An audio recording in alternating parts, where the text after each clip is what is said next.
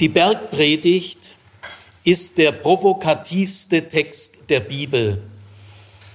Wenn wir als Christen die Bergpredigt lesen, haben wir anschließend nicht viel Grund zur Selbstzufriedenheit. Wir sind eher leicht verwirrt, verunsichert, aber auf eine sehr inspirierende Weise. Die Bergpredigt hat eine ungeheure Wirkungsgeschichte, die kein Mensch überblicken kann aber durch alle Jahrhunderte hat dieser Text gezündet und Menschen tief verändert. Die Bergpredigt ist kein System, sie ist kein Programm, äh, sie passt zu keiner Ethik. Es gibt ja sehr viele ethische Systeme, utilitaristische Ethik, äh, hedonistische Ethik, Gesinnungsethik, Verantwortungsethik, normative Ethik, äh, Situationsethik und und so weiter. Äh, zu keiner passt die Bergpredigt. Äh, die Bergpredigt kann man überhaupt nicht integrieren. Äh, sie ist fremd, sie ist sperrig und wird es immer bleiben. Also wir haben den provokativsten Text der Bibel vor uns und das sind besondere Herausforderungen für den Interpreten. Die Bergpredigt ist die wichtigste Rede Jesu. Sie stammt nicht von Jesus selber. Die Worte sind zwar von Jesus, äh, kommen von Jesus, aber Matthäus hat sie komponiert. Also der Schöpfer der Bergpredigt in dieser Komposition, Matthäus 5 bis 7, äh, ist von Matthäus. Die Bergpredigt ist auch nicht eine Rede, die einen Spannungsbogen hat, also Einleitung, Mittelteile und dann Schlussteile, sondern die Bergpredigt ist ein Sammelsurium von kürzeren Texten, die sich verschiedenen Themen äh, zuwenden. Also ist ein Sammelbecken. Man könnte so eine Rede auch nicht halten. Gell?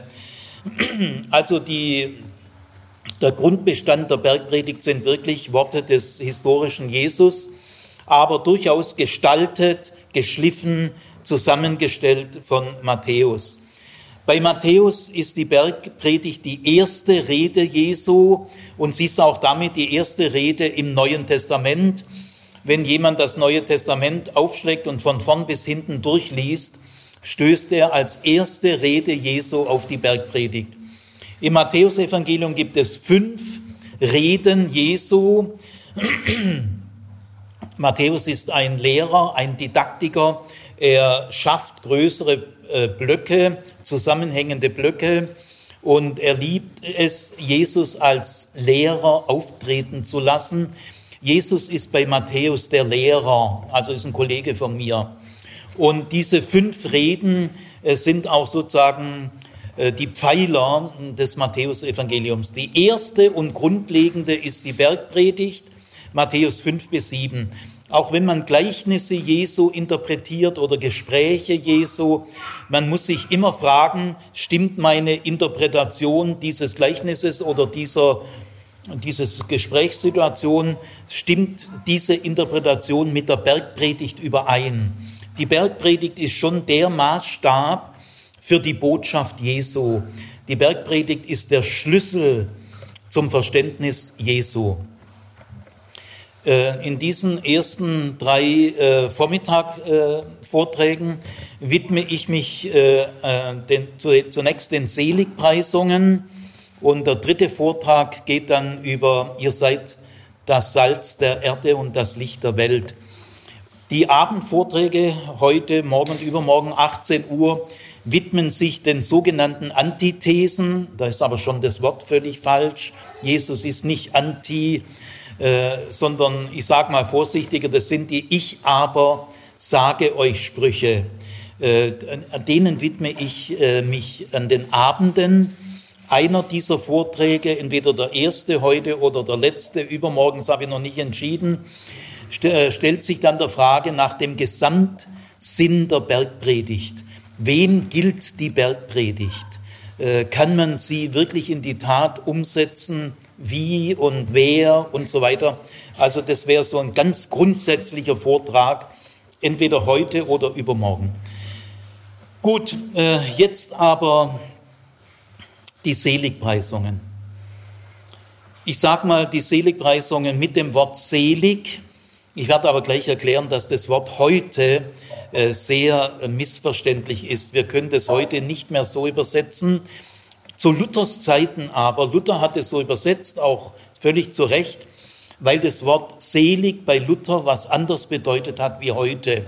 Zur Zeit von Luther war das Wort selig ein normales deutsches Wort, das man im Alltag ständig benutzt hat. Nach Luther wurde es zu einem religiösen Fachbegriff, der in religiösen Kreisen benutzt wurde und meint dann immer mehr die himmlische Seligkeit nach dem Tod. Äh, das ist aber bei Luther nicht gemeint. Bei Luther hieß das Wort selig einfach auch glücklich. So wie wir heute ganz selten mal sagen, ah, das Kind ist ganz selig eingeschlafen oder es lächelt selig. Also in solchen Redewendungen spürt man noch, dass das Wort selig mal ein völlig profanes, alltägliches Wort für Glück war. Also was da wirklich im Griechischen und Hebräischen steht, werde ich dann nachher genauer erklären, aber ich will euch mal die Seligpreisungen jetzt einmal vortragen mit dem Wort selig am Anfang. Immer am Anfang steht das Wort selig und nach diesem ersten Wort aller acht Sätze heißen diese acht Sätze denn die Seligpreisungen. Selig sind die Armen im Geist, denn ihnen gehört das Reich der Himmel. Selig sind die Trauernden, denn sie werden getröstet werden. Selig sind die Machtlosen, denn ihnen, denn sie werden das Land erben. Selig sind die Hungernden und Dürstenden nach Gerechtigkeit, denn sie werden satt werden. Selig sind die Barmherzigen, denn sie werden Barmherzigkeit erfahren. Selig sind die reines Herzens sind, denn sie werden Gott schauen. Selig sind die Frieden schaffen, denn sie werden Söhne Gottes heißen. Selig sind die um der Gerechtigkeit willen Verfolgten, denn das Reich der Himmel gehört ihnen. Also dieses erste Wort immer ist selig. Äh, was ist damit gemeint? Äh, das Wort im Griechischen Makarios oder das Wort im Hebräischen Aschre die bedeuten genau das Gleiche, also Aschre, Hebräisch oder Makarios, Griechisch, hat genau den gleichen Sinn. Es waren damals ganz geläufige, alltägliche Wörter, die jedes Kind kannte. Und zwar ist es einfach eine Gratulationsformel. Also man gratuliert, wenn man, wenn man gratuliert, äh, ich gratuliere dir, gell, oder Gratulation, das heißt Makarios oder Aschre. Und gratuliert wird in allen Kulturen, interreligiös, interkulturell, denn äh, die Menschen haben die Erfahrung gemacht, es ist schön, wenn man einem anderen gratuliert, wenn der irgendwas Schönes erlebt, also man gratuliert zur Geburt eines Kindes, man gratuliert zur Hochzeit, zum 50. Geburtstag, zum bestandenen Abitur, zum Doktorexamen und dass man wieder eine Arbeitsstelle hat und so weiter. Also man gratuliert. Und äh, das will ausdrücken, ich sehe dein Glück, ich freue mich mit dir, ich nehme Anteil daran und dann drückt man das mit einer Gratulation aus. Wenn man sagt, dem gratuliere ich nicht, na, da stimmt wirklich die Chemie nicht mehr. Gell? Wenn man jemand sagt, nee, dem gratuliere ich nicht. Gell? Gut, aber Gratulation ist etwas Urmenschliches, das jeder kennt, tief im Leben verankert. Gell? Gehen wir mal ein bisschen zur Geschichte, zur biblischen Geschichte dieser Gratulation. Also gratuliert wird in allen Ländern, in allen Kulturen. Das ist ein menschliches Urphänomen. In der Bibel gibt es im Alten Testament ungefähr 45 Gratulations- Sätze, 45, äh, ziemlich genau im Alten Testament. Luther übersetzt leider im Neuen Testament, übersetzt er Makarios mit selig, also heute würden wir sagen glücklich oder zu beglückwünschen, so ist es noch besser. Und aber im Alten Testament übersetzt er Aschre nicht mit selig und nicht mit glücklich, sondern mit wohl. Also nehmen wir mal eine ganz berühmte Gratulation, Psalm 1, Vers 1, der erste Satz der 150 Psalmen. Wohl dem, der nicht sitzt, wo die Spötter sitzen, der nicht sitzt im Rat der Gottlosen, sondern über die Torah nachdenkt Tag und Nacht. Der ist wie ein Baum gepflanzt an Wasserbächen, der seine Frucht bringt zu seiner Zeit und was er tut, das gerät ihm wohl. Also Luther übersetzt alle diese Stellen immer mit Wohl. Wohl dem, der sich an Jahwe freut. Wohl dem, der Jahwe dient und ehrt und so weiter. Also das sind die Gratulationen im Alten Testament. Ähm, Im, Im Laufe der weiteren Geschichte spitzen die sich ein bisschen zu. Es entsteht die Apokalyptik. 100, 200 Jahre bevor Jesus geboren wurde, entsteht in Israel die Apokalyptik, weil sie haben eine ganz schwere Religionsunterdrückung äh, erlitten, so 180, 170, 160 vor Christus durch die Seleukiden. Die Seleukiden wollte, die, wollten die jüdische Religion mehr oder weniger ausrotten. Äh, sehr viele sind zu Tode gekommen. Auf äh, Einhaltung des Sabbat stand die Todesstrafe. Auf Besitz der Torah Todesstrafe durch die Seleukiden. Also eine sehr dunkle Zeit, ähnlich wie bei Adolf Hitler, genauso schlimm. Und in dieser Zeit entwickeln sich die Gratulationen weiter. Es kommen auch die Weherufe jetzt auf, die Jesus auch äh, an ein paar Stellen verwendet. Also es gibt die Gratulation und die Weherufe, die sind gerade das Gegenteil. In der Apokalyptik äh, lauten die meisten, also ich pauschaliere etwas, die meisten, so 90 Prozent der Gratulationen heißen so, glücklich, die treu beim Herrn ausharren, die nicht feige sind, die nicht zum Feind überlaufen, äh, glücklich die Überwinder, die die Anfechtung überwinden, äh, glücklich die, die den Glauben unter Todesgefahr bekennen, äh, die die Torah studieren, die gehorsam sind, Jahwe und seinem Willen. Also in harten, dunklen Zeiten äh, spitzt sich die Gratulation zu auf das erwünschte, vorbildliche religiöse Verhalten. Wenn man mal das vergleicht, Jesus sagt, äh, zu beglück, ich übersetze jetzt sinngemäßer, zu beglückwünschen sind die Armen im Geist, denn ihnen gehört das Reich der Himmel. Reich der Himmel können wir auch sagen, Reich Gottes weil Matthäus manchmal das Wort Gott vermeidet und wie viele Juden dafür einfach Himmel sagt. Himmel war im Judentum eine Ersatzredeweise für Gott. Der verlorene Sohn beim der Heimkunft sagt zum Vater, ich habe gesündigt vor dem Himmel und vor dir. Mit Himmel ist Gott gemeint da merkt man, dass der Vater vom verlorenen Sohn nicht Gott ist. Das ist ein normaler galiläischer, mittelgroßer Bauer. Das ist nicht Gott? Äh, sondern das ist ein Bauer. Äh, und, das, und das merkt man ja, ich habe gesündigt vor Gott und vor dir. Da wird klar unterschieden. Also das ist der Begriff Himmel. Also sehen wir mal in die Apokalyptik. Äh, gratuliert wird den treuen, gehorsamen, mutigen Bekennern des Glaubens in harter Zeit.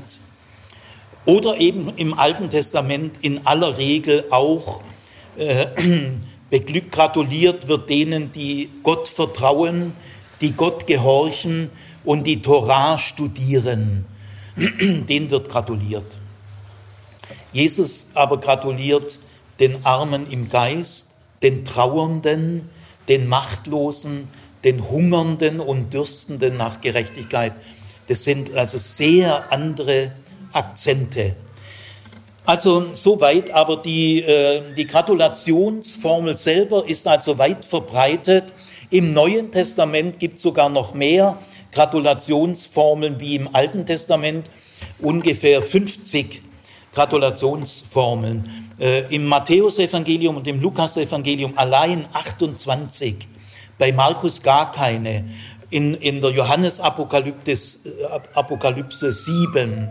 Also ich sag mal, in den Evangelien selig oder zu gratulieren, wer sich nicht an mir ärgert. Das ist eine Gratulation in Matthäus 11. Oder im Lukas-Evangelium zu gratulieren der Frau, an deren Brüsten du gesogen hast. Also selig die Frau, an deren Brüste du gesogen hast. Äh, äh, Johannes Evangelium, selig zu gratulieren, wer nicht schaut und doch glaubt. Also es gibt diese Formel sehr oft. In den meisten Fällen wird sie lehrmäßig formuliert in der dritten Person. Also äh, zu gratulieren denen, die nicht sitzen, im, wo die Spötter sitzen. Gell? Oder zu gratulieren den Treuen und Gehorsamen, die die Torah lesen. Das ist eine Formulierung in der dritten Person, so auch bei Matthäus. Äh, zu gratulieren den Armen im Geist, den Trauernden. Man kann sie aber auch in direkter Anrede benutzen, äh, zu gratulieren euch Armen. Also die Gratulation gibt's im Lehrmäß, als lehrmäßige Aussage in der dritten Person in 95 Prozent der Fälle. Also von den 45 Gratulationen im Alten Testament sind nur vier direkt formuliert, in direkter Anrede, zu gratulieren euch. Und dann wird die Gruppe genannt. Gell? Gut, also das als Hintergrundinformation zu beglückwünschen, zu gratulieren ist. Und jetzt wird eine, eine völlig neue Zusammenstellung, äh, die es so in der Bibel nirgends gibt. Es gibt in der Bibel nirgendwo acht Sätze, die alle genau gleich aufgebaut sind, mit äh, Aschre oder Makarios beginnen. Das ist hier der einzige Fall in der Bibel. Also die äh, Seligpreisung, ich benutze mal den Begriff weiterhin, weil er so üblich ist, aber ihr wisst jetzt, das ist einfach eine Gratulation, zu beglückwünschen sind. Es sind acht äh, ganz kurze Sätze. Du, du kannst sie nicht mehr kürzen. Gell? Äh, sie sind ganz konzentriert. Nehmen wir mal als Vergleich, wohl denen, also zu gratulieren ist denen, die nicht sitzen im äh, Rat der Gottlosen, die nicht sitzen, wo die Spötter sitzen, äh, sondern die Torah studieren Tag und Nacht, die sind wie Bäche, äh, wie Bäume gepflanzt an Bächen, die ihre Frucht bringen zu ihrer Zeit und was sie tun, das gerät ihnen wohl. Das ist ungefähr die sechsfache Länge.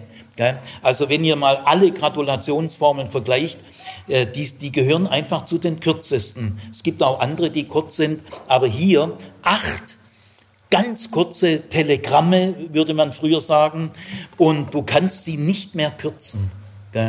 Wieso acht? Äh, in der Antike haben die Zahlen alle eine tiefere Bedeutung. Die Zahl 8 ist die Zahl der Ewigkeit, der Transzendenz, der Unendlichkeit. Denn die Schöpfung hat sieben Tage. Also alle äh, Bedeutungen der Zahl 1 bis 7 sind sehr stark durch irdische Dinge geprägt. Die Zahl 7, die Zahl der Vollendung, irdischer Dinge, die, das, die brauchen eine Vollendung, die von Gott kommt. Aber wenn man zur Zahl 8 greift, das geht übers Irdische hinaus.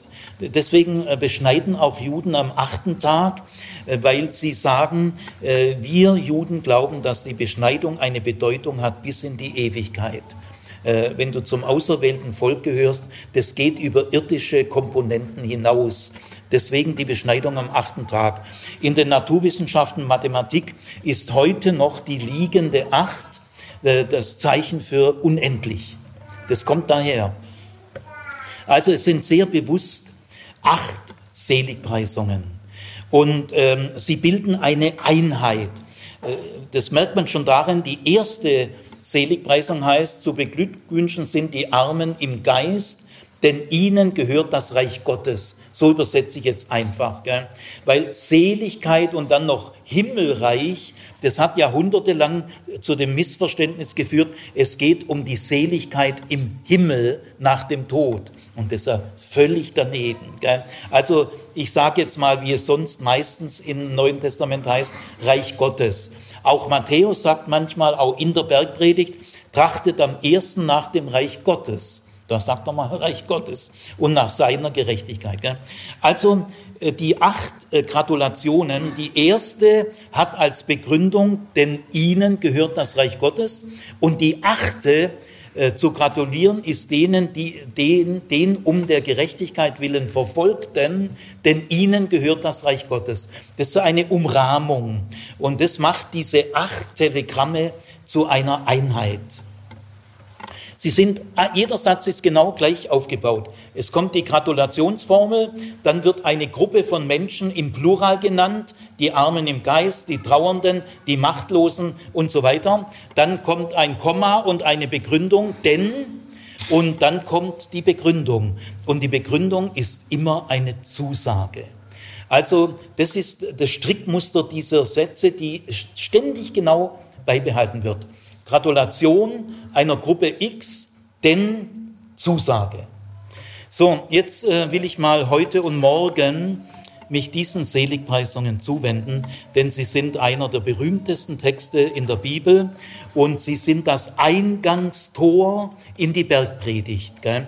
Die Bergpredigt ist der Schlüssel äh, zur Theologie Jesu, aber die Seligpreisungen sind der Schlüssel zu diesem Schlüssel. Also sie sind das Eingangstor. Man kann die Bergpredigt nur durch diesen Eingang betreten, durch keinen anderen. Und alles, was nach diesem Eingang kommt, soll von diesem Eingang her verstanden werden. Deswegen sind die Seligpreisungen gehören zu den wichtigsten grundlegenden Texten der Bibel, des Neuen Testaments und sind ein Schlüssel zum Verständnis Jesu. Also da brauche ich jetzt schon zwei Vormittage. Gell? Und ich hoffe irgendwie, dass ihr diese acht Sätze äh, am Ende vom Morgenvormittag irgendwie mit völlig anderen Augen seht wie bisher, dass sie ganz anders leuchten.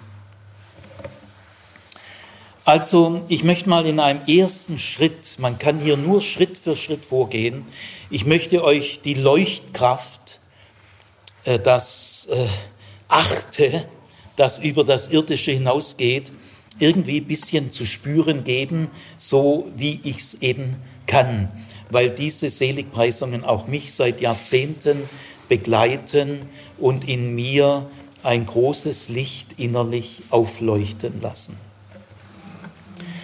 Ich will mal grundlegende Merkmale dieser acht Sätze heute sagen und morgen den Sätzen äh, Schritt für Schritt nachgehen. Also heute erstmal so grundlegende Annäherung. Das Erste, was sehr auffällig ist für die Art dieser Sätze, für ihre Qualität, ist ihre Weite, ihr Horizont. Das, der ist, äh, der ist ganz eigenartig. Äh, diese Sätze haben nichts Nationales. Jesus war ja ein Jude und er wollte das Judentum, die jüdische, den jüdischen Glauben erneuern. Jesus wollte ja keine Kirche gründen. Er, Jesus war ein Jude und er blieb ein Jude und er starb als Jude. Er hat niemals das Judentum durchbrochen. Und alle Zeugen des Auferstandenen sind Juden. Alle, die Pfingsten erlebt haben, sind alle Juden. Und nach dem heutigen Stand der modernen Bibelwissenschaft sind wahrscheinlich alle Autoren des Neuen Testaments Juden. Der einzige, wo es ein bisschen umstritten ist, ist der unbekannte Mensch, dem wir das Markus-Evangelium zuschreiben. Wir wissen ja von keinem Evangelium, wer es wirklich geschrieben hat. Die Überschriften sind ja kein Bibeltext. Die Evangelien haben keine Überschriften. Und die, die sie bewusst anonym geschrieben haben, wollten ihren Namen bewusst nicht nennen. Alle Ehre Jesus. Gut, also auf jeden Fall, ähm, die, diese acht Sätze haben eine ungeheure Weite. Jesus war ein Jude, aber diese acht Sätze haben eigentlich nichts jüdisch-nationales. Sie haben auch nichts Regionales. Sie haben auch nichts Kulturspezifisches. Man könnte ein bisschen kühn, gell? man könnte sagen, die Texte sind interreligiös und interkulturell. Es sind Menschheitstexte. Nehmen wir mal das jüdisch Spezielle, also weder äh, berühmte jüdische Namen, Abraham, Mose, David kommen nicht vor. Es kommt aber auch nicht Bund, Beschneidung, Schabbat, Jerusalem, Tempel und so weiter. Es kommt eigentlich nichts jüdisch-nationales vor. Es gibt schon einzelne Worte, die, also zum Beispiel Reich Gottes, das kann man nur im Judentum verstehen, die haben einen bestimmten jüdischen äh, Kolorit, aber Reich Gottes grundsätzlich kann jeder Mensch verstehen, also es ist irgendwie ein Reich von Gott. Gell? Aber das ist schon das Einzige, dieses Malkut, Yahweh, Basileia, Tuteu, das Reich Gottes ist schon ein jüdischer Ausdruck, aber eigentlich nicht jüdisch-national, denn das Reich Gottes ist weltweit. Aber damit ist auch schon Schluss. Gell? Also der Text hat nichts jüdisch-nationales. Aber ich muss euch auch sagen, der hat eigentlich nichts Christliches. Das ist kein Kirchentext, kein Gemeindetext. Es kommt äh, die Kirche nicht vor, die Gemeinde nicht vor, die Sakramente nicht vor. Äh, äh, es kommen auch die Jünger Jesu hier gar nicht vor, die Nachfolge nicht vor. Das ist eigentlich kein christlicher Text so gesehen. Und wenn man denkt, wie die Kirche sich um sich selber dreht, wie die Gemeinde, die Gemeinden, die Gemeinschaften ihre Wäsche waschen mit ihrem Insider-Mief, den gibt's hier nicht. Der Text hat kein Insider-Mief. Das ist keine Vereinsmeierei, die hier betrieben wird. Das ist nicht die Gründung von einem Club. Das ist, er hat weltweite äh, Sprache. Denn Arme oder Arme im Geist, wir werden klären, die gibt's überall. Und Trauernde gibt's bei den Hinduisten, Buddhisten, Atheisten, Agnostiker. Äh, Trauernde sind interreligiös und interkulturell Machtlose Gell? Hungernde und Dürstende nach der Gerechtigkeit, Barmherzige, die reines Herzens sind. Also ihr könnt diesen Text nicht lokalisieren und regionalisieren und äh, religio religiös irgendwo äh, verorten. Es ist ein Menschheitstext. Macht diesen Text nicht eng. Der hat eine unglaubliche Weite. Gell? Verengt den Horizont nicht. Das ist das erste Merkmal, da muss man mal kräftig darauf hingewiesen werden. Es gibt Leute, ich will jetzt nicht polemisieren, aber man kann 40 oder 60 Jahre lang die Bibel lesen und man sieht den Wald vor lauter Bäumen nicht. Also der Text hat eine, einen enormen Horizont. Ich empfehle euch diesen Horizont. Zweitens, der Text hat keine Ermahnung kein Appell, äh, keine Aufforderung. Obwohl die Bergpredigt voller Aufforderungen ist, denn es ist ein praktischer Text, ein ethischer Text, denn Jesus äh, sagt in der Bergpredigt, wie er Gottes Willen versteht und wie man seiner Meinung nach Gottes Willen im Alltag praktizieren kann. Also ist ein enorm praktischer Text mit vielen Aufforderungen. Richtet nicht, äh, sorget nicht, und so weiter. Ja, aber äh, der Beginn, das Grundlegende, keine Ermahnung, keine Aufforderung, kein Appell. Hier wird nicht dressiert, hier werden nicht Leute gesteuert. Eine Gratulation steuert dich ja äh, in dem Sinn nicht, sondern die tut dir einfach gut. Sie, sie stärkt dein Glücksempfinden, dein, deine Lebensfreude. Gell? Also Gratulationen äh, sind handlungsbezogen relativ unschuldig. Gell? Aber sie haben natürlich mit Glück zu tun. Äh, hebräisch formuliert mit Shalom. Es geht im Reich Gottes schon um Glück. Gell? In der amerikanischen Unabhängigkeitserklärung heißt es, jeder Mensch hat ein Recht auf Glück. Und das stimmt. Deswegen sind ja viele damals aus Europa ausgewandert in die neue Welt, weil sie sagen, diese beschissene Lage im, im Old Europe, die mache ich nicht mehr länger mit und die mute ich meinen Kindern nicht zu. Ich fange nochmal ganz neu äh, in, im Westen an, äh, weil ich will glücklich werden und ich will meine Kinder glücklich sehen. Und das ist auch richtig so. Lasst euch euer Streben nach Glück von niemand ausreden. Der Mensch hat ein Recht auf Glück. Und deswegen kommen ja auch viele aus Aleppo und Homs, weil sie sagen, ich will meine Kinder glücklich sehen. Also es sind schon Beglückwünschungen. Es geht schon um Glück, um glücklich sein. Aber äh, dieser, diese Beglückwünsche haben keine Ermahnung, keinen Appell, sondern sie leben im Entscheidenden von einer Zusage. Denn euch gehört das Reich Gottes, denn ihr werdet getröstet werden, denn ihr werdet das Land erben. Äh, ihr werdet satt werden. Das sind immer Zusagen. Äh, ihr werdet Barmherzigkeit erfahren. Äh, die Seligpreisungen lehren uns die Bedeutung der Zusage. Das war Luthers reformatorische Entdeckung, dass Luther, ich sage es mal mit meinen Worten, Luther hat als erster Mensch in Europa, als erster Mensch entdeckt, es gibt in der Bibel, die Gottes Wort ist, zwei Sorten von Gottes Wort. Zwei Sorten. Und die muss man unterscheiden. Die eine Sorte von Gottes Wort ist mengenmäßig nur 0,01 Promille vom gesamten Bibeltext. 1200 Seiten. Also wenn man die, das, was jetzt Luther da meint, zusammenstellt, das ist eine ganz kleine Minderheit, die ist aber entscheidend. Und das sind die Zusagen. Äh, die Bibel lebt von den Zusagen. Nehme die Zusagen aus der Bibel weg und du kannst sie den Hasen geben.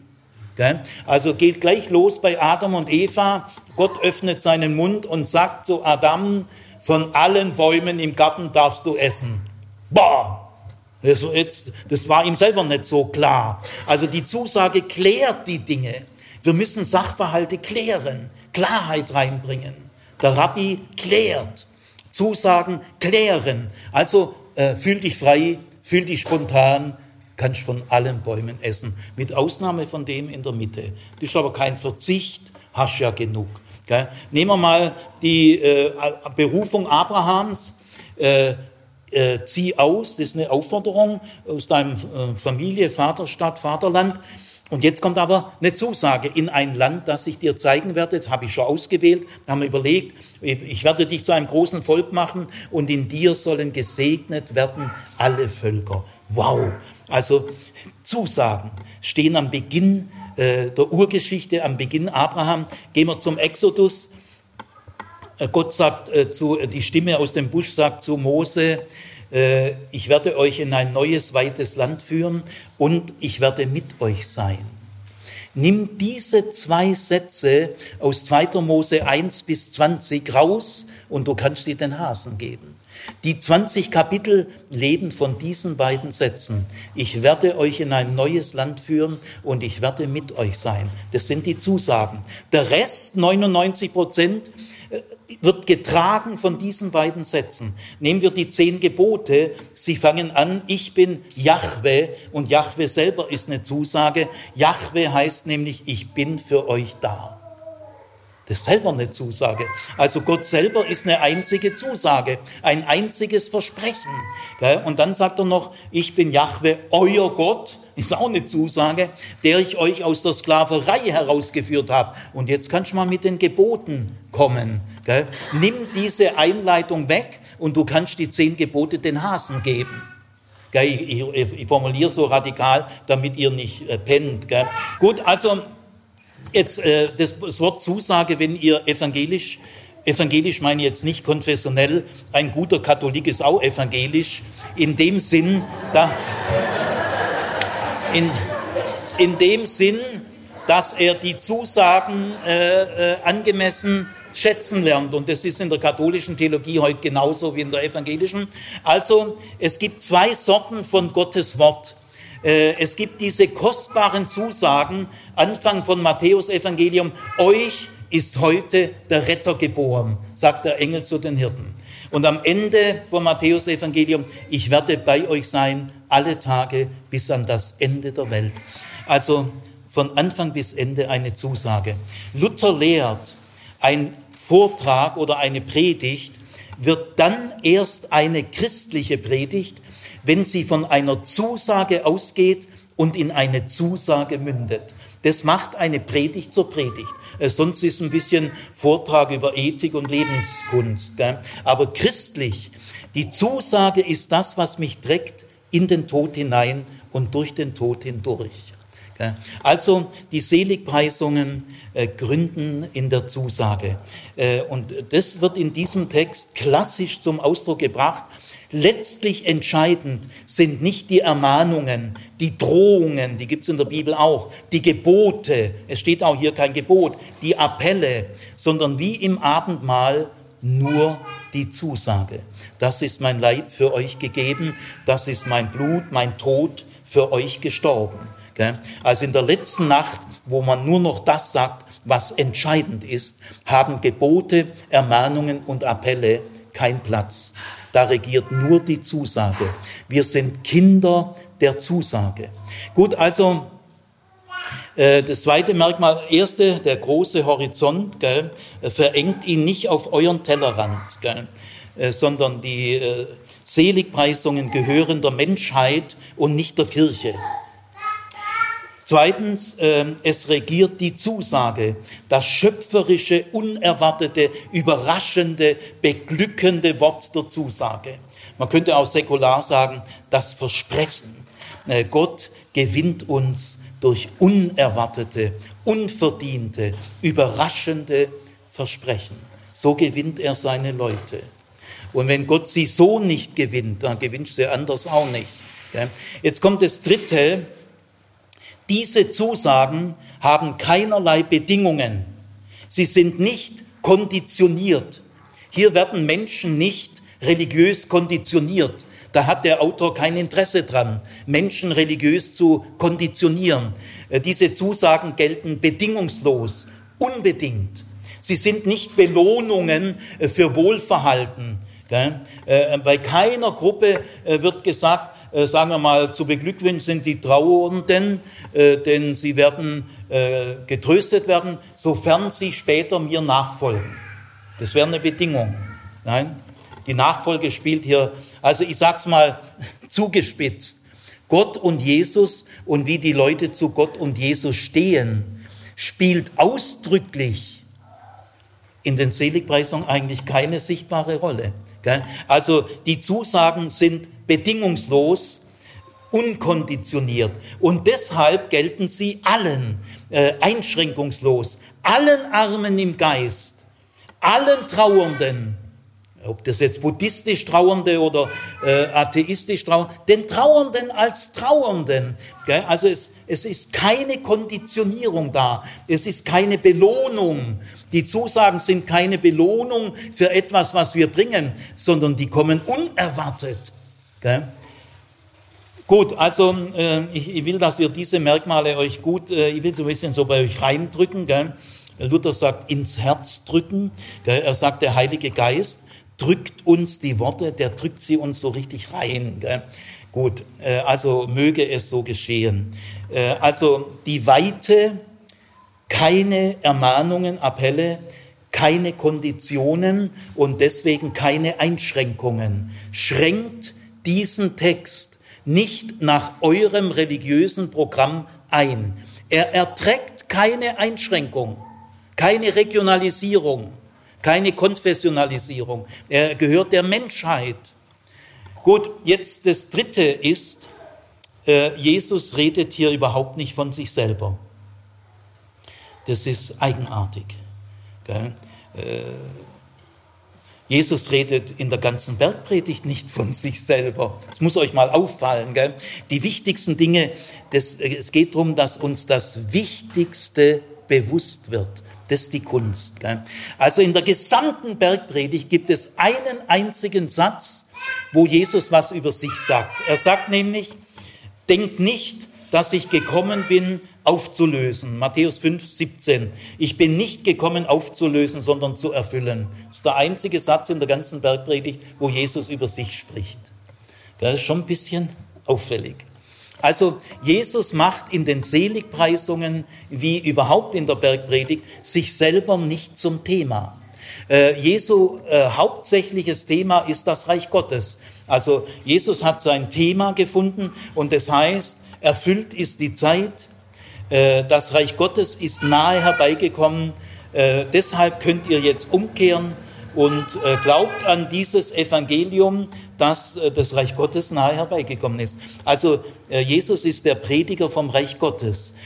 In den synoptischen Evangelien spricht er schon manchmal außerhalb der Bergpredigt von sich selber. Die wichtigsten Sätze sind die sogenannten Elton-Sätze. Elton heißt, ich bin gekommen. Also Jesus sagt mal, ich bin gekommen, Lukas 19, zu suchen und zu retten das, was verloren ist. Ich bin gekommen zu den Kranken, nicht zu den Gesunden. Also es gibt immer wieder solche Sätze, wo Jesus sagt, ich bin gekommen. Und das sind sehr wichtige Sätze, weil er da seine Sendung äh, zusammenfasst. Im Johannesevangelium ist es ganz anders. Das Johannesevangelium ist eine eigene, äh, schöne, wichtige Welt. Mein Lieblingsevangelium ist das Johannesevangelium. Aber trotzdem, im Johannesevangelium, ja, da hält Jesus Reden, die richtigen Spannungsbogen haben. Also Einleitung, Mittelteil und dann bis zum Schluss zieht sich so eine Rede kann man wirklich halten, die Brotrede und so weiter. Aber das gibt's nur im Johannesevangelium. In den Synoptikern hält Jesus niemals eine Rede in einem Zug, wie wir heute eine Rede halten, sondern alle Reden sind Spruchsammlungen. Aber im Johannesevangelium redet Jesus sehr viel über sich selbst. Ich bin das Licht der Welt, die Ich Bin-Worte und wer mich sieht, sieht den Vater. Das ist aber, das dürft ihr nicht verwechseln, das ist das Johannesevangelium und es hat bestimmte Gründe, die ich auch gut finde. Gell? Aber ähm, das ist das, die Spezialität des Johannesevangeliums.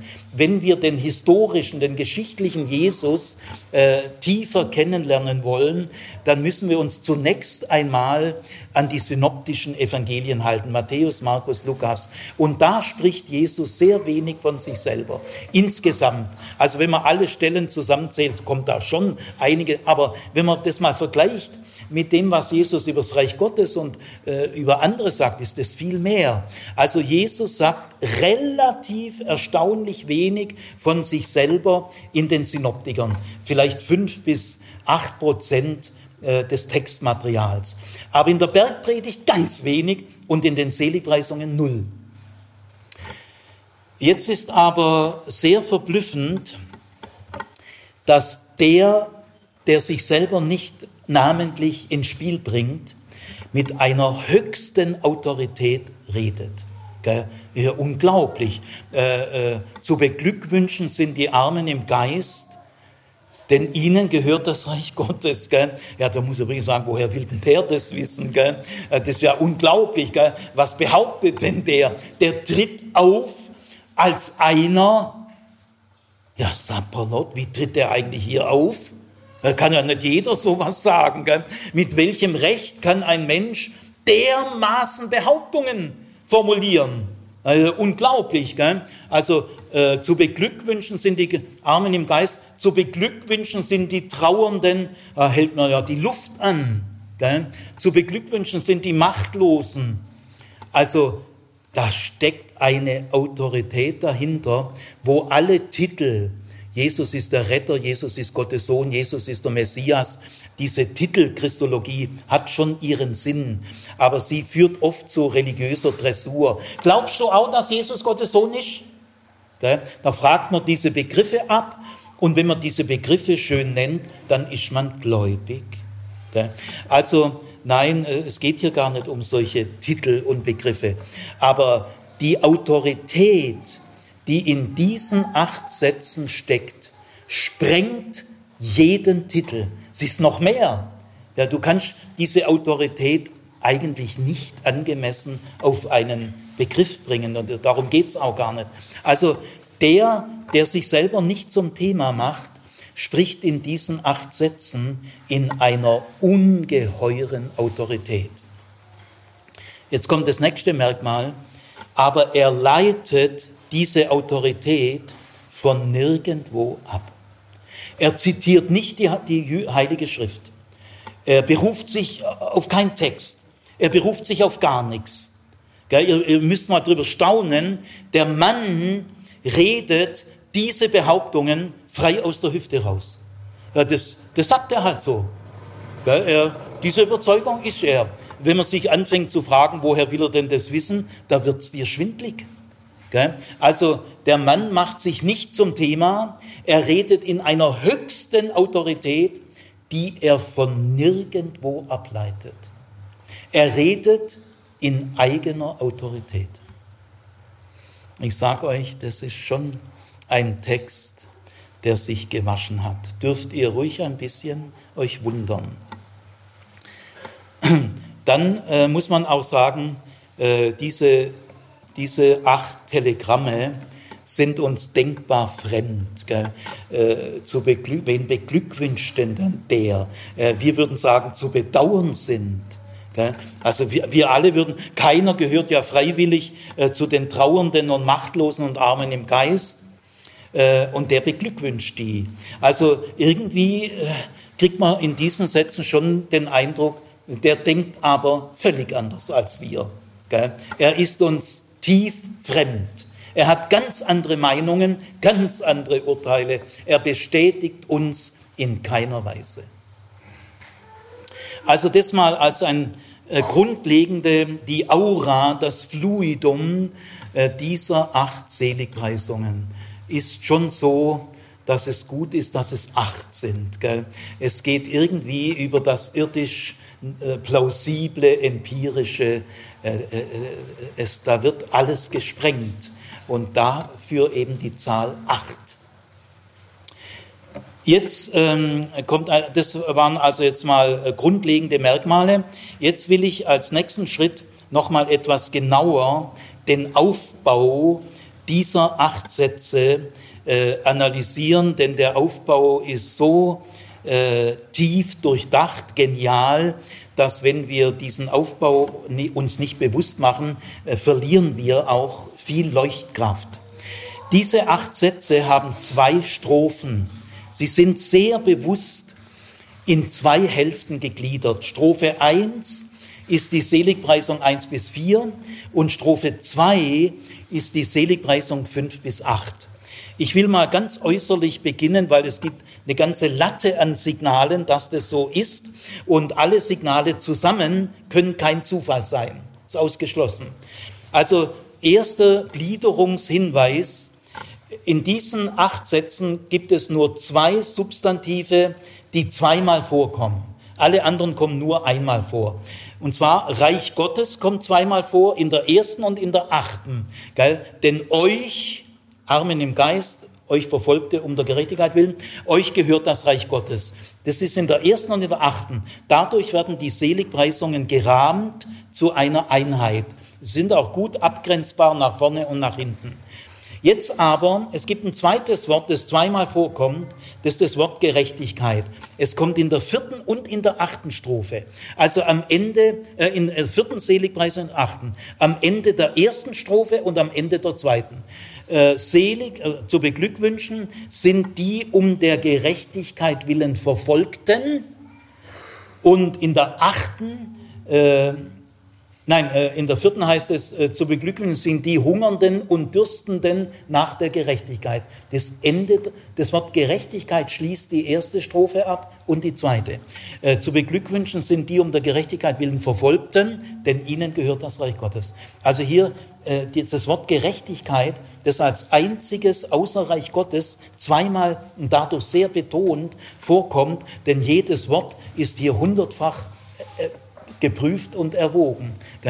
Und jetzt, äh, es gibt bei Lukas, da, da komme ich dann irgendwann drauf, äh, so wie ich es schaffe, da gibt es auch drei Seligpreisungen. Ich sage sie mal geschwind, die sind nämlich älter wie die von Matthäus. Sie kommen dem O-Ton des historischen Jesus viel näher, können auch direkt von Jesus sein. Und diese drei Seligpreisungen bei Lukas 20 21, die heißen so, zu, grad, zu beglückwünschen, seid ihr, direkte Anrede, seid ihr Armen, nicht Armen im Geist, sondern einfach Arme. Denn euch gehört das Reich Gottes. Zu beglückwünschen seid ihr jetzt Hungernden, denn ihr werdet satt werden. Zu beglückwünschen seid ihr jetzt Weinenden, denn ihr werdet lachen.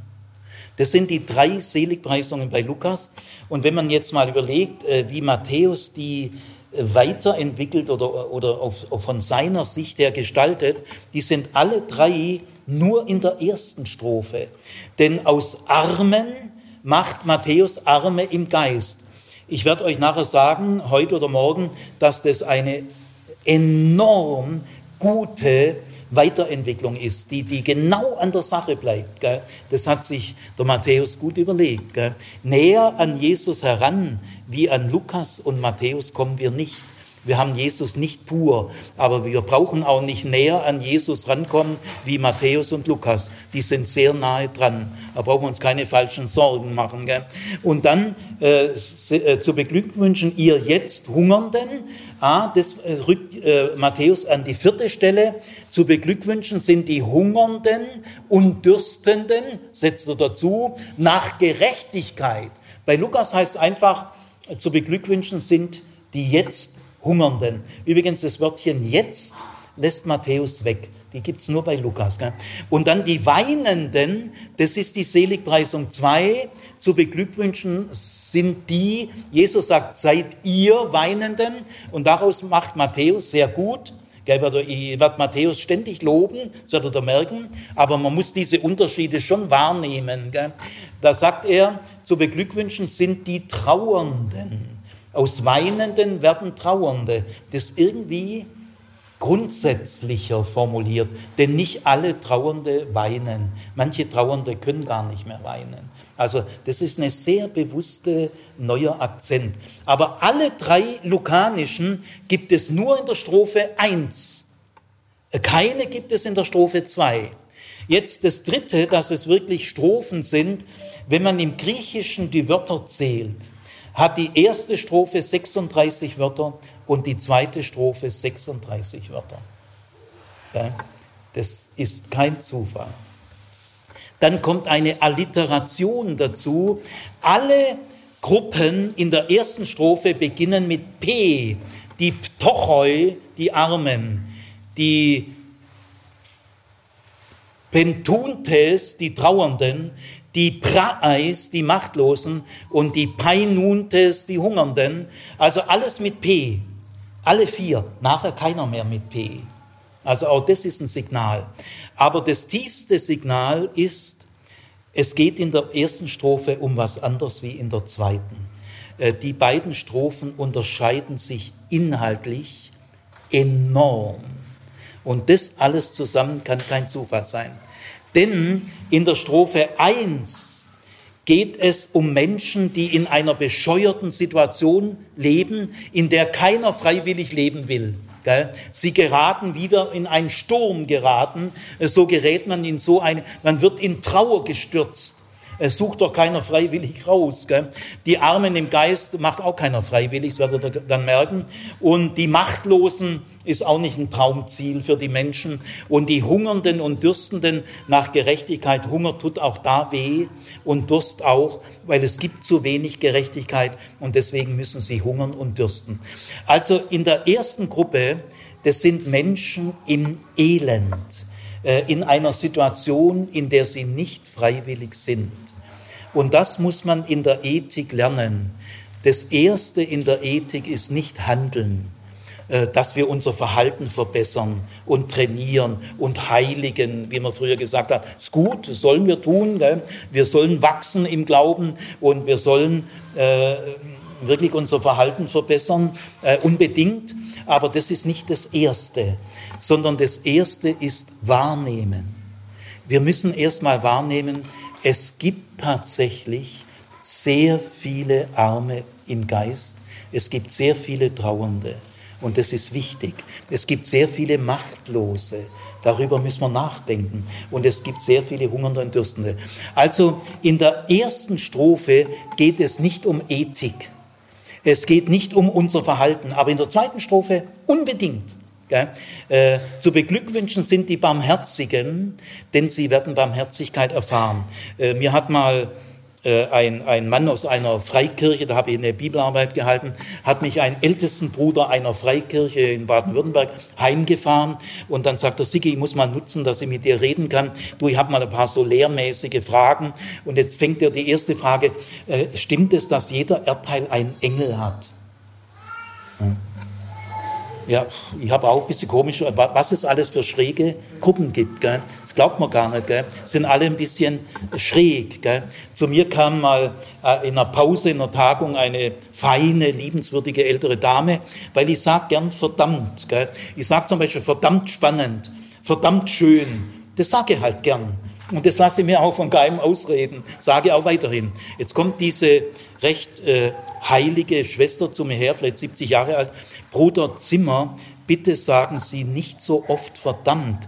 Das wird in der unsichtbaren Welt registriert. Äh, das wird dort ernst genommen. Sagen Sie das bitte nicht. Dann gucke ich die Frau an und sage, ich glaube, Sie sind ein bisschen schräg. Sie huschte sehr heilig wieder von dannen mit beschleunigtem Gang. Sie war also sehr irritiert. Also ich sage euch, da dürft ihr bei mir nicht kommen mit diesen hochgedrechselten religiösen Spinnereien. Ja, ich nehme die unsichtbare Dimension schon ernst. Vielleicht ernster als ihr, das weiß ich nicht. Aber dass ich irgendjemand zutraue, dass der besondere Kenntnisse über die unsichtbaren Welten hat, da bin ich sehr vorsichtig. Bis jetzt, was ich, was ich da gehört habe, es war also, es war nicht sehr beeindruckend. Gell? Gut, also auf jeden Fall, wo waren wir stehen geblieben? Ähm, zweite, äh, es gibt zwei Strophen. In der ersten Strophe geht es nicht um Ethik. Äh, jetzt habe ich den Faden verloren. Wo, wo bin ich abgesprungen?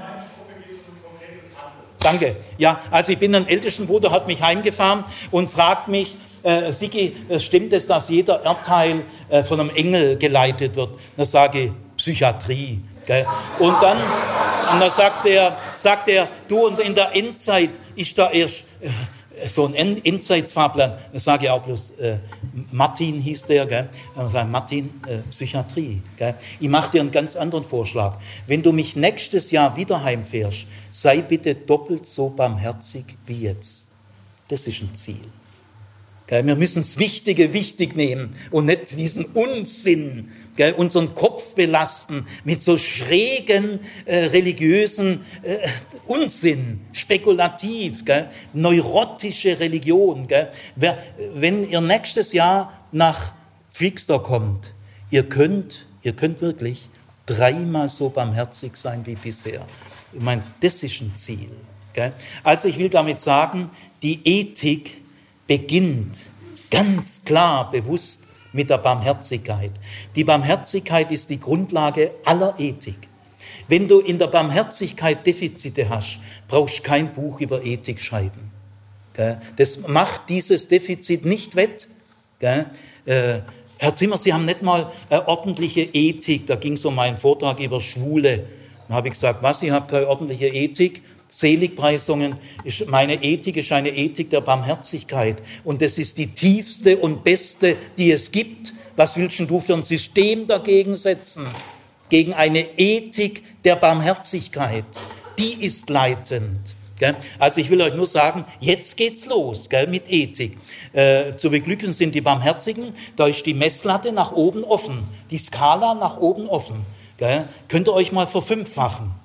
Äh, dann äh, zu beglückwünschen sind, die reines Herzens sind. Das werden wir klären. Das, das liegt in unserer Verantwortung. Ob wir ein schillerndes Herz haben mit Hintergedanken, dass wir Kommunikation pflegen, um etwas über den anderen zu erreichen, ihn zu instrumentalisieren, ihm eigentlich schaden wollen, oder ob wir reines Herzen sind, dass wir dem anderen Gutes wollen, auch in unseren geheimen Plänen. Also da können wir trainieren, da können wir uns weiterentwickeln. Äh, zu beglückwünschen sind die, die Frieden schaffen und die, die um der Gerechtigkeit willen verfolgt werden. Däumchendreher werden nicht verfolgt. Also wenn du dich so, nimmst du die Gerechtigkeit ernst? Vorsicht, Vorsicht. Also äh, Jesus denkt an die, die die Gerechtigkeit so ernst nehmen, dass sie deswegen verfolgt werden. Weil wisst ihr, die Herren dieser Welt, die Drahtzieher dieser Welt haben das gar nicht gern, wenn da einige wirklich äh, nach der Gerechtigkeit fragen. Da kriegst du sehr schnell Gegenwind und sehr schnell äh, wirst du da Widerstand und Verfolgung erleben. Gell? Aber also da geht es um ein Verhalten. Äh, setzen wir uns so für die Gerechtigkeit ein, dass die Mächtigen unserer Gesellschaft, die Drahtzieher, unangenehm berührt sind. Das kann man trainieren. Die Stubenhocker und Däumchendreher sind von der achten Seligpreisung nicht gemeint. Die werden nicht verfolgt. Gut, also ähm, das war jetzt äh, ein wichtiger Baustein. Äh, die Seligpreisungen haben zwei Strophen, Die erste ist eine Sache der Wahrnehmung und des Ernstnehmens, der Aufmerksamkeit, der Sensibilität, noch gar nicht des Handelns. Äh, wenn du die erste Strophe nicht äh, richtig wahrnimmst, äh, brauchen wir nicht nach ethischen Rezepten fragen. Gell? Also die zweite Strophe, die vier Punkte hat, Barmherzigkeit als die wichtigste Eigenschaft Gottes. Gell? Die Barmherzigkeit ist Liebe Gottes operativ, in Action. Und deswegen ist die Barmherzigkeit die wichtigste Eigenschaft Gottes. Gottes Gerechtigkeit, Gottes Heiligkeit und alle anderen Eigenschaften sind alle von der Barmherzigkeit her zu verstehen. Äh, die Barmherzigkeit ist nicht von der Gerechtigkeit her zu drosseln, sondern die Gerechtigkeit ist eine barmherzige Gerechtigkeit. Also es ist die wichtigste Eigenschaft Gottes. Die Barmherzigkeit aber ist eine Sache der Herzen nicht der äußerlichen Regeln. Deswegen muss gleich die Frage, bist du im Herzen barmherzig? Die Barmherzigen sind auch reines Herzens. Es ist übrigens, sind immer die gleichen gemeint, äh, das muss ich schon noch sagen. Wenn es also schon bei Lukas heißt, zu beglückwünschen sind die Armen, zu beglückwünschen sind die jetzt Hungernden, zu beglückwünschen sind die jetzt Weinenden. Das sind immer die gleichen Leute. Weil die, der erste Satz ist die Überschrift, und die beiden nächsten sind nur die Konkretion. Also die Weinenden, ja, Millionäre weinen manchmal auch, gell? aber das ist hier nicht gemeint, sondern die Weinenden sind die, die aus Armut weinen. Und die Hungernden sind die, die aus Armut hungern, gell? die in einer Lage sind zum Heulen. Die haben nicht viel zum Lachen. Gell? Also die Hungernden und die Weinenden sind die Armen, denn sie hungern aus Armut und sie weinen aus Armut. Und jetzt auch bei den acht Telegrammsätzen immer, sind immer die gleichen gemeint. Gell? Die Armen im Geist, äh, die trauern auch sehr oft. Und die sind machtlos und die sind hungern und dürsten nach Gerechtigkeit. Und die Barmherzigen, das gilt für, die, für alle vier, auch die Begründungen sind nicht vier verschiedene, die hängen alle zusammen. Die Barmherzigen sind die, die reines Herzen sind, muss aber ausdrücklich das Thema auch kommen. Sie werden Barmherzigkeit erfahren, die Barmherzigkeit erfahren werden Gott schauen, die Gott schauen werden Söhne Gottes heißen und sie werden um der Gerechtigkeit willen verfolgt. Also es geht immer um die gleichen Adressaten, nicht um acht verschiedene Menschengruppen. Sehr wichtig. Also ich fasse mal zusammen die zwei Strophen der Seligpreisungen zeigen, dass der, wir nicht mit dem Handeln beginnen können, äh, sondern je nachdem, wie wir die Dinge sehen lernen. Es heißt von Gott, ich habe das Schreien der hebräischen Fronarbeiter gehört. Ich habe ihr Leiden gesehen. Ich kenne ihre Schmerzen. Das ist Strophe 1, das ist Wahrnehmung, Sensibilität. Und daraus ergibt sich dann die Strophe 2. Also das erste ist euer Bewusstsein, euer Tellerrand, euer Blick, euer Blickfeld. Habt ihr das im Blickfeld? Wenn wir mal nochmal auf den Lukas-Text zurückschauen, da wird ja Reich Gottes vorgestellt. Was ist im Reich Gottes entscheidend? Das Phänomen Armut, das Phänomen Hunger und das Phänomen Weinen. Im Reich Gottes werden diese drei Phänomene ganz nach vorne gebracht. Armut ist das die große Herausforderung. Hunger, Hunger tut weh. Und Menschen, die chronisch weinen, nicht mal hin und wieder, sondern aufgrund ihrer chronischen Lebenssituation weinen, das sind die drei Phänomene, an denen Reich Gottes ansetzt. Die sind geistlich die wichtigsten Phänomene. Sonst ist es, seid ihr nicht geistlich, sondern ein bisschen komisch. Gell? Gesund geistlich seid ihr dann und entwickelt euch dann, wenn Armut, Hunger und Weinen bei euch die drei ersten Plätze einnehmen. Und jetzt äh, bei Matthäus, Arme im Geist, Trauernde, Machtlose, und äh, Hungernde, Dürstende nach Gerechtigkeit. Und darauf baut dann die Ethik auf. Wenn wir das so wahrnehmen, dann können wir uns fragen, was können wir an unserem Verhalten tun. Also, da mache ich jetzt noch einen Baustein, und zwar, ich, äh, ich erläutere, was Arme im Geist sind. Äh, zunächst einmal müssen wir das Wort arm klären. Denn das Wort arm ist ein Allerweltswort. Das kann man so und so verstehen. Für Milliardäre sind Millionäre arme Schlucker. Und für Leute der antiken Oberschicht waren alle arme Säcke, die selber arbeiten müssen. Denn die Oberschicht sind Menschen der Muße, die arbeiten selber nicht. Sie gehen den sieben freien Künsten nach, auf die Jagd, treiben Philosophie, verführen Frauen und andere Dinge, gell? weil sie müssen nicht arbeiten. Aber die Mittelschicht muss schon arbeiten, ist aber wohlhabend und die Unterschicht äh, krebselt dauernd gerade noch so über die Runden. Gell? Also was ist in den synoptischen Evangelien mit dem Wort Tochos gemeint? Das müssen wir bitte sorgfältig genau klären. Es gibt im Griechischen zwei Worte für arm. Penes und Ptochos. Penes, äh, äh, da kommen die Penetes her, das sind die kleinen Leute, das ist die Unterschicht. Jesus und die Fischer am See Genezareth, das waren alles Penetes, kleine Leute, Unterschicht. Aber sie hatten ihr Grundbesitz meistens, sie hatten ihr knappes Auskommen, müssen ihr Leben lang sparen, aber sie kommen über die Runden. Das sind die Penetes, aber nicht die Ptochoi.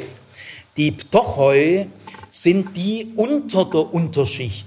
Also eine antike Gesellschaft, habe ich schon ein paar Mal in verschiedenen Vorträgen gesagt, ganz kurz nur, Oberschicht etwa 5 Prozent plus minus ein, zwei Prozent rauf und runter. Mittelschicht gibt es kaum in der Antike, aber gibt es schon auch ungefähr 5 Prozent. Goldschmiede zum Beispiel. Oder je nachdem, wie sie halt äh, Geschäfte machen. Auf 5 Prozent. 80 Prozent ist Unterschicht bei einem normalen antiken Gesellschaft mit wirtschaftlicher Stabilität. In Verelendungsprozessen ändert sich das. Also normale antike Gesellschaft, nicht im Krieg und nicht in einer akuten Verelendung. 5% Oberschicht, 5% Mittelschicht, 80% Unterschicht, Penetes und 10% muss man übersetzen, Tochos muss man so übersetzen, entwurzelt. Das sind die Entwurzelten. Also übersetzt bitte in den synoptischen Evangelien das Wort Tochos mit Entwurzelte. Das sind nämlich Folgen, die sind in der normalen Zeit ungefähr 10 Prozent, in Verelendungszeiten aber 30 Prozent und mehr. Da rutschen Teile der Unterschicht in die Entwurzelung ab, in die Schuldenfalle. Die sind irreparabel verschuldet. Kleinbauern, Kleinpächter, Arbeitslose, Tagelöhner, Heimatlose, chronisch Kranke, geistig und körperlich Schwerbehinderte. Das sind Ptochoi. Also die, die Ptochoi, äh, die sind nicht nur arm in unserem mitteleuropäisch bürgerlichen Lebensgefühl. Gell? Das ist halt unser Gefängnis. Mit diesen Glubschaugen nehmen wir alles wahr. Nein, arm in den synoptischen Evangelien, die haben keinen eigenen Grundbesitz mehr. Sie werden aber die Erde besitzen.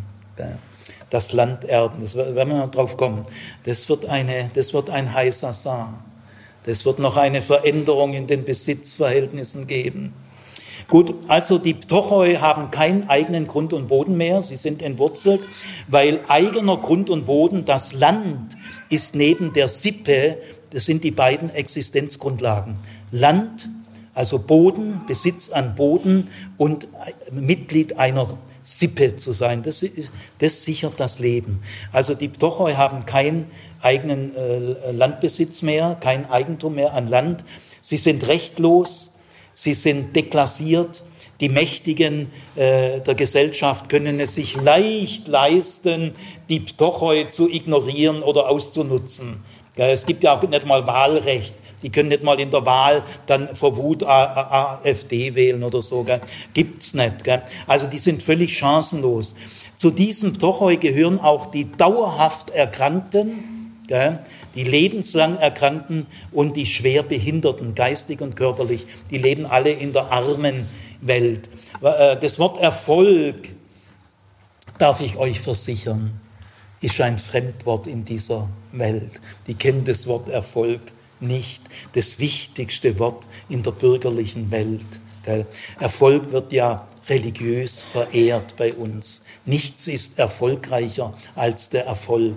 Gell? Nein, bei dem Ptochoi. Oder Attraktivität. Gell? Nein, die haben auch nicht genügend anzuziehen. Ein, äh, ein Mitglied der Ptochoi hat in der Regel nur ein einziges Gewand für Monate und Jahre kein Untergewand. Das, immerhin Jesus hatte ein Untergewand. Gell. Ja, also die, in der Unterschicht haben zwei, drei Gewänder.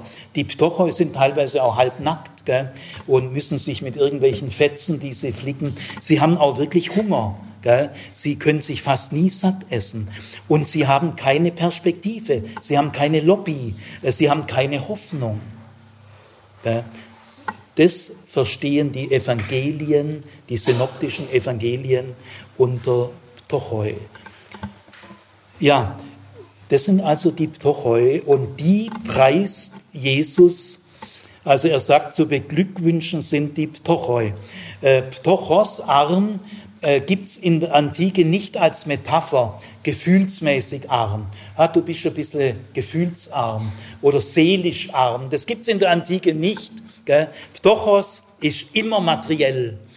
Das Wort Ptochos kommt im Neuen Testament 66 oder 67 Mal vor. Es ist immer materiell gemeint. Selbst bei Matthäus mit dem Armen im Geist, der löst sich nicht von dieser materiellen Grundlage. Er spiritualisiert nicht. Gell? Äh, wenn Luther sagt, die geistlich Armen, ja, das ist völlig daneben, weil das Wort geistlich hat ja Luther selber geprägt. Luther meint mit geistlich alles, was die Beziehung Mensch-Gott betrifft.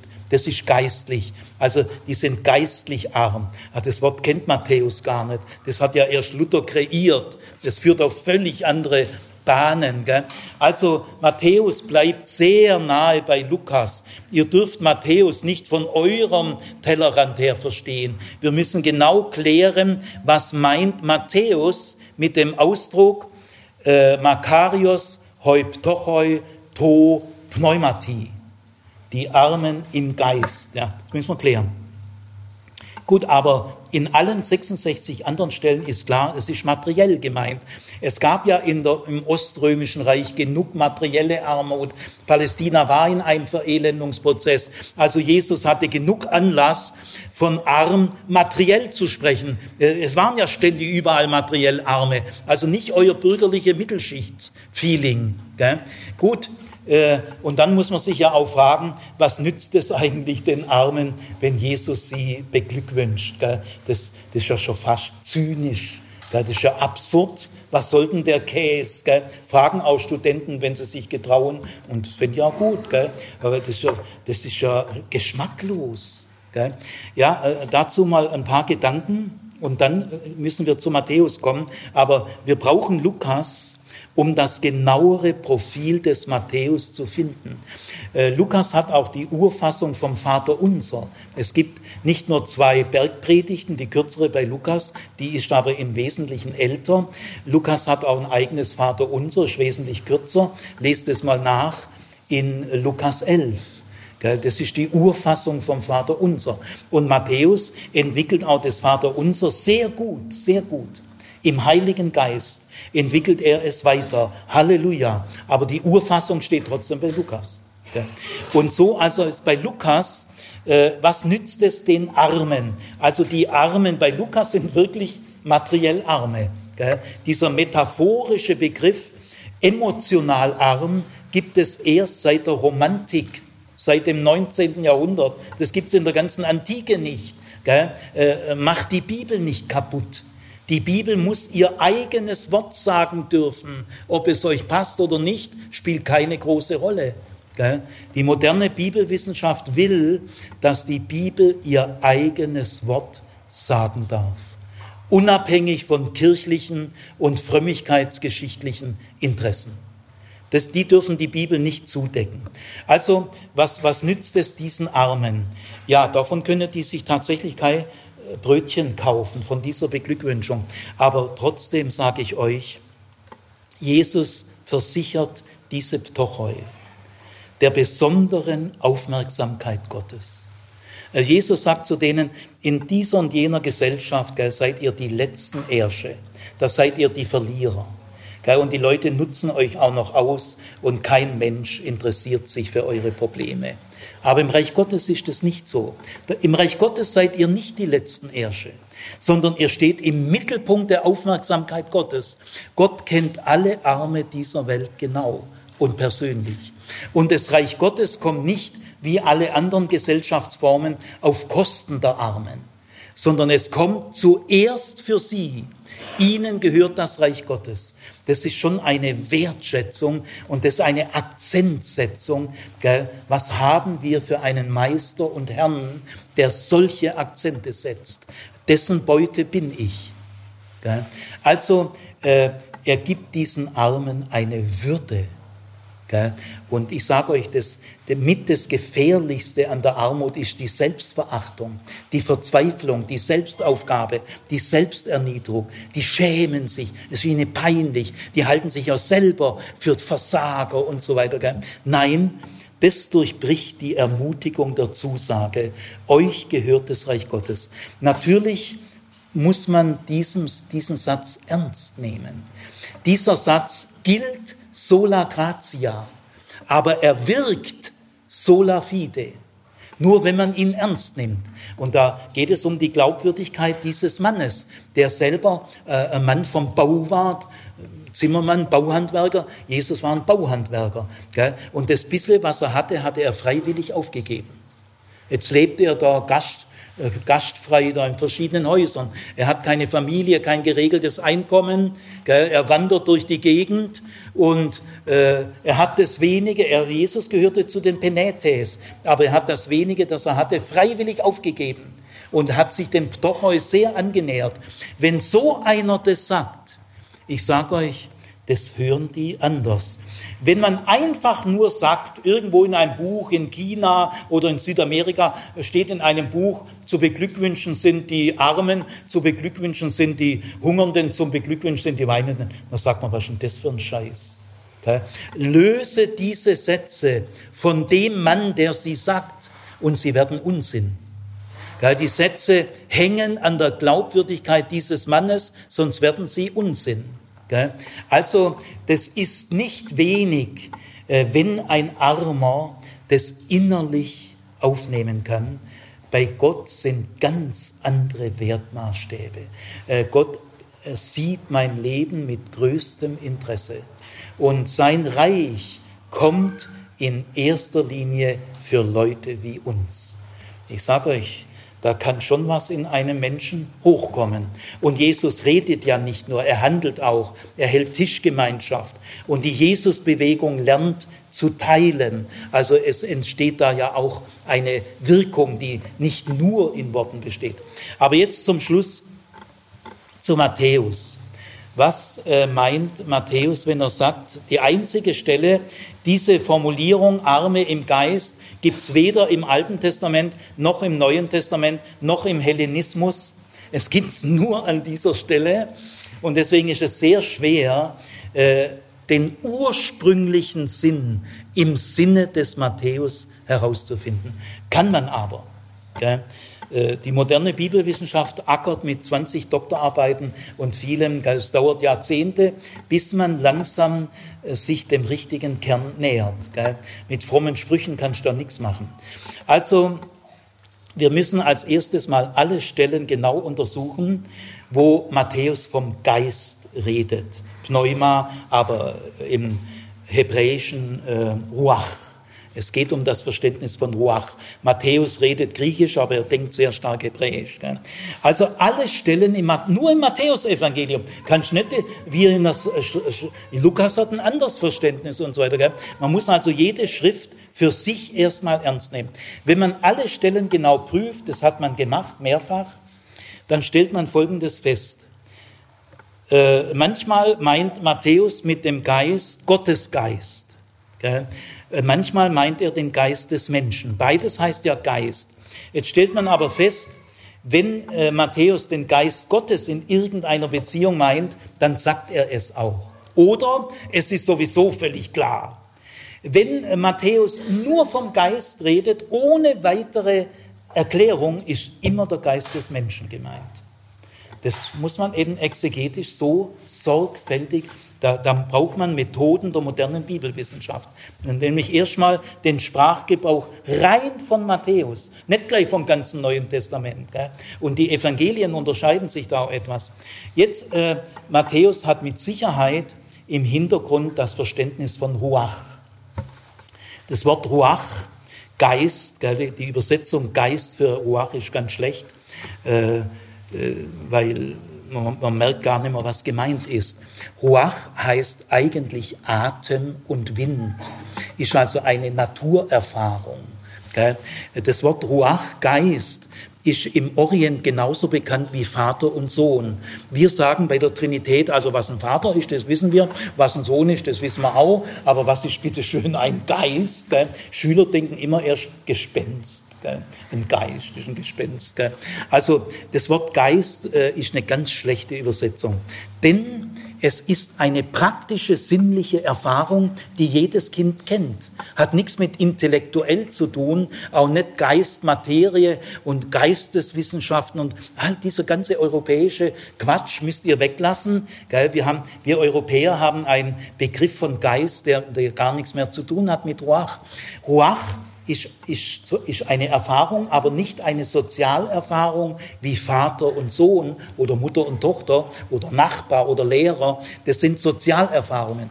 Ruach ist keine Sozialerfahrung, es ist eine Naturerfahrung, eine körperliche Erfahrung, eine sinnliche, praktische. Gell? Nicht Rumgeisterei, irgendwie Theorie. Wir verbinden mit Geist das Wort Theorie. Gar nicht. Äh, Ruach heißt Atem und Wind. Und der Wind ist der große Atem und der Atem ist der kleine Wind. Äh, und gemeint ist also mit Ruach bewegte Luft. Weil wir leben ja von der bewegten Luft. Also Ruach ist eine sehr sinnliche, körperliche, praktische Erfahrung. Und Atem und Wind sind große Kräfte. Wenn mal ein Matrose in Hurrikan ähm, äh, gerät, gell, dann merkt er wirklich bei acht Meter hohen Wellen, das ist wirklich eine körperliche Erfahrung. Das ist eigentlich keine Theorie und hat auch nichts mit intellektuell zu tun. Gell. So ein richtiger Sturm. Gell. Äh, also, und deswegen heißt Ruach auch Kraft. Also die Urerfahrung ist Atem und Wind, bewegte Luft und wie wichtig die bewegte Luft für unser Leben ist. Die ist nämlich sehr wichtig. Gell?